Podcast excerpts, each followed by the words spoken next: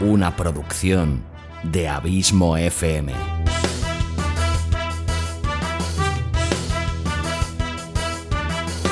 ¿Quieres disfrutar de tu tiempo libre escuchando grandes historias, audiolibros y relatos? Un podcast literalmente literario.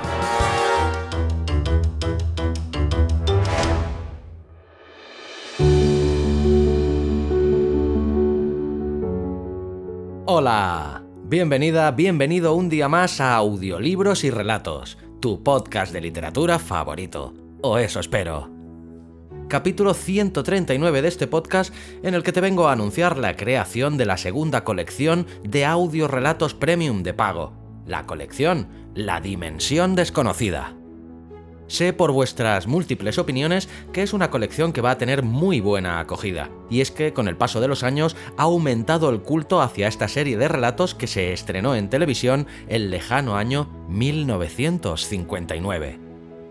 The Twilight Zone, en su título original, y conocida en español por diversos nombres como La Dimensión Desconocida, En los Límites de la Realidad o La Quinta Dimensión, yo tuve el placer de conocer esta serie eh, en otra lengua, que es el catalán, en la cual se denominaba La Dimensió Desconeguda, ya que se retransmitía en el canal TV3, la televisión autonómica de Cataluña.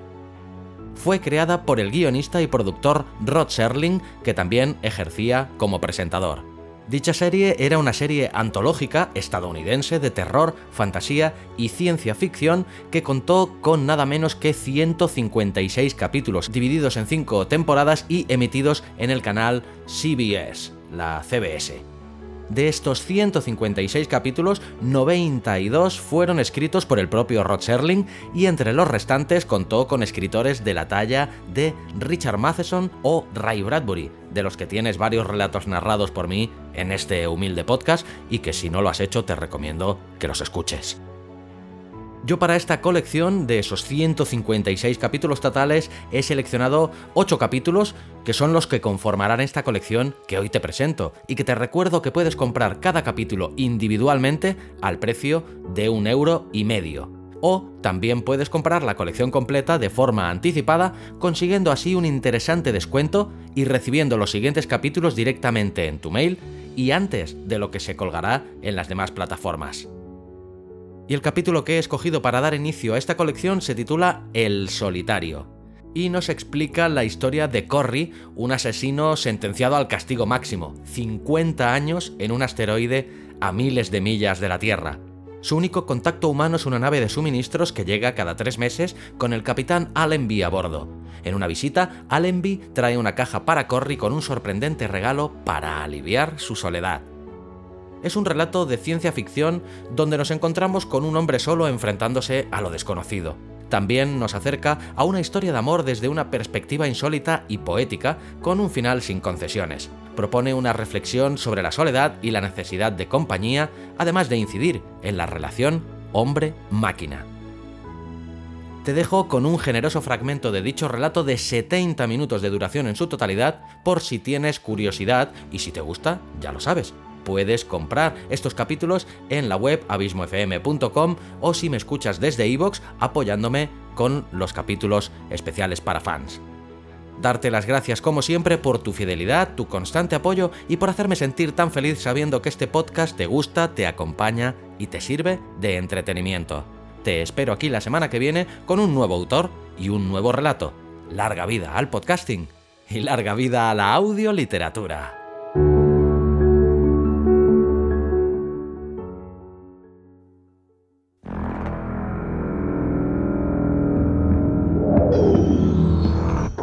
Existe una quinta dimensión más allá de lo que el hombre conoce. Es una dimensión tan colosal como el espacio, fuera límites como el infinito. Es el punto equidistante entre la luz y la sombra, entre la ciencia y la superstición. Existe entre el abismo de los miedos del hombre y la cima de su conocimiento. Esta es la medida de la imaginación, un espacio al cual llamamos la dimensión desconocida.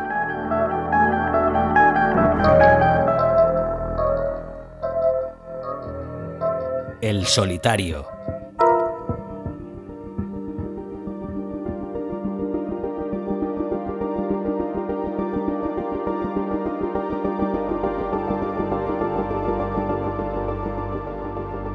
Parecía la superficie de un horno gigante, aquel desierto que se extendía como una ardiente alfombra amarilla hasta el achaparrado perfil de las montañas por un lado y las brillantes llanuras salinas por otro. Dunas y barrancos de manera esporádica rompían la monotonía amarilla con delgadas líneas de color púrpura, pero en su mayor parte daba la impresión de ser infinito e inmutable, una masa yerma de arena que atraía los rayos del sol y los dejaba atrapados en sus entrañas. La caseta era un elemento extraño a la escena. Estaba a unos 130 kilómetros de las montañas más cercanas. La habían construido con un metal acanalado y tenía la cubierta plana y algo inclinada.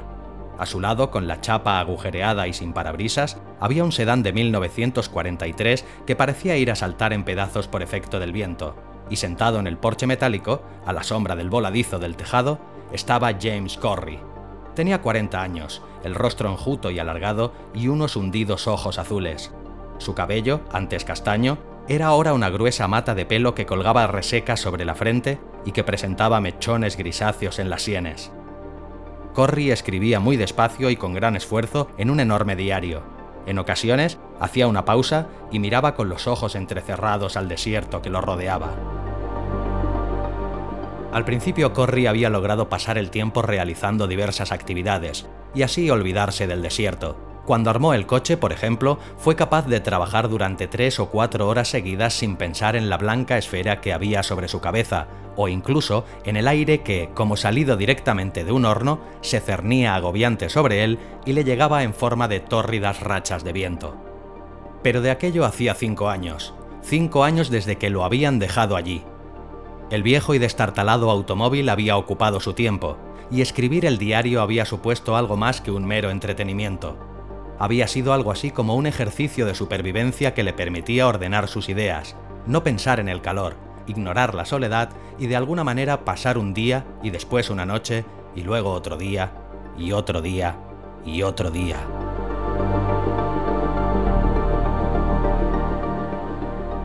Tenía 35 años cuando sucedió, en la Tierra.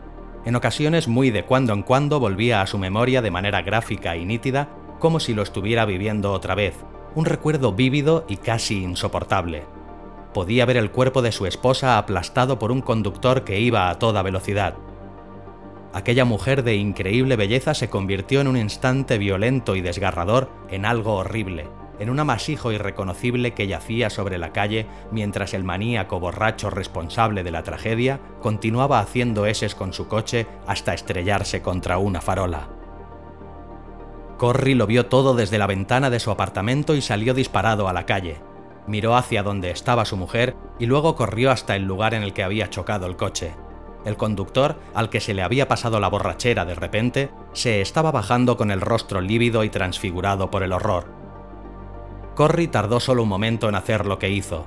Cegado por la furia, la rabia, el odio, por un dolor que no parecía tener límites, estranguló a aquel hombre con sus propias manos mientras la gente que estaba por allí gritaba y ni dos corpulentos hombres fueron capaces de apartarlo de su víctima.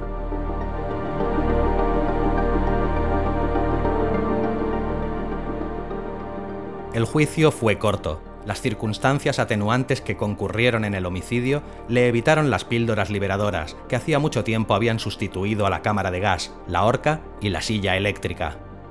Sin embargo, con frecuencia, sentado en el porche de su casa del desierto, con los dedos temblando, la piel tirante y sin poros, sintiendo todo su cuerpo como momificado y extraño, pensaba que una pena de 35 años en un asteroide en el que no había más que arena bien podía considerarse como menos compasiva que un rápido e indoloro viaje hacia el más negro y absoluto vacío. Corry hojeó con rapidez las páginas del diario desde agosto de 1993 hasta junio de 1990 y recordó en una región diferente de su cerebro lo largo que se le había hecho ese espacio de tiempo. Miró hacia las lejanas llanuras salinas. Hacía ya tres años que había intentado alcanzarlas caminando pero tres horas después de su partida de la caseta no le quedaba un gramo más de fuerza. Entonces comprendió que el calor y el desierto eran barrotes y que toda la tierra alrededor de su vivienda era una cárcel.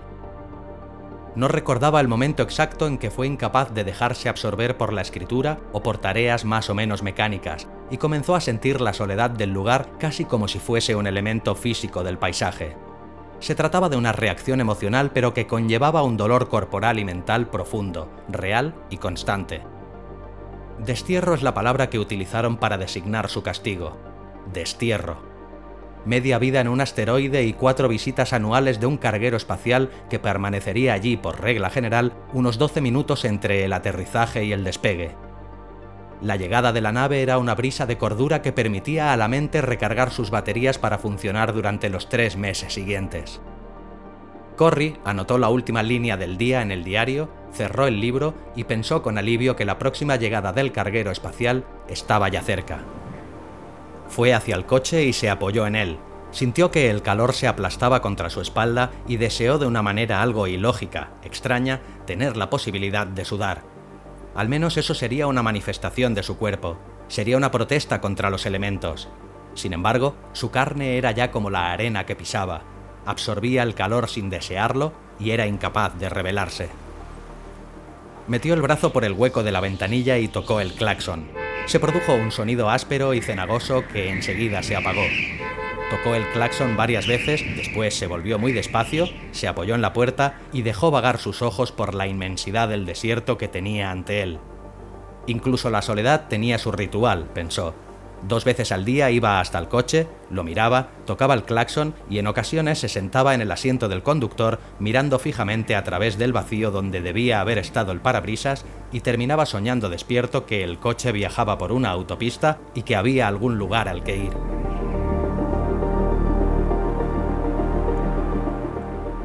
desterrado. Aquella palabra tenía muy poco significado para él antes de oír su sentencia.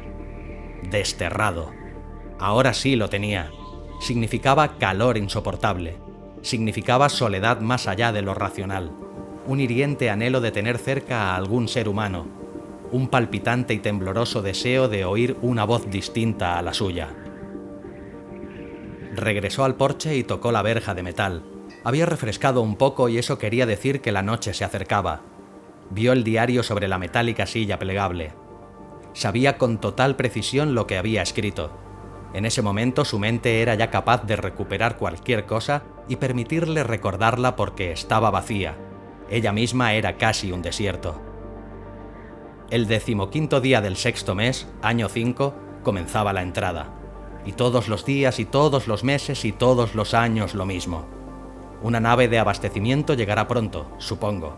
Vendrá a su hora o quizá con algo de retraso, y espero que sea la nave de Allenby, porque es un buen hombre que me trae algunas cosas. Corry recordaba las palabras casi como si las oyera pronunciar en voz alta con su propia voz, como piezas para ese coche antiguo. Tardé un año en construirlo, como suena, un año entero en armar un coche viejo. Corry cerró los ojos, se pasó la mano por la ardiente mejilla y por la barba de varios días. Pero doy gracias a Dios y a Allenby por ese coche y las horas que me ocupó, días y semanas. Ahora puedo verlo ahí y sé que es real. Y lo que necesito es eso, realidad. Porque, ¿qué otra cosa hay en que pueda creer? ¿En el desierto y en el viento? ¿En el silencio? ¿O en mí mismo? ¿Aún puedo seguir creyendo en mí mismo? Corry abrió los ojos y fijó la vista en las llanuras salinas, inconexas. Así era su diario. Se trataba de un manto de hechos, emociones, pensamientos y actitudes sin relación entre sí y que no admitían discusión alguna, por la sencilla razón de que no podía exponérselos a nadie. Quizá llegue a ser como el coche, pensó, inanimado, solo un objeto posado en la arena. ¿Sentiré soledad entonces? ¿Me sentiré desgraciado? Negó con la cabeza y puso fin a sus elucubraciones. Tenía que cenar. Le quedaba un poco de hielo de otro día y decidió utilizarlo. Abrió una lata de cerveza y puso hielo en ella. A nadie se le ocurriría hacer una cosa así en la Tierra, enfriar una buena cerveza con hielo, pero era algo diferente y cualquier cosa diferente resultaba atractiva. Corry entró en la caseta. El interior era pequeño y cuadrado. Había un camastro, estantes construidos con acero laminado, todo ello lleno de tacos y pomos hechos con pernos, tuercas y tornillos. Los topes para sujetar libros estaban sacados de una maleta de magnesio. El tablero de ajedrez era una tira de plástico y las figuras también estaban representadas por tuercas y tornillos.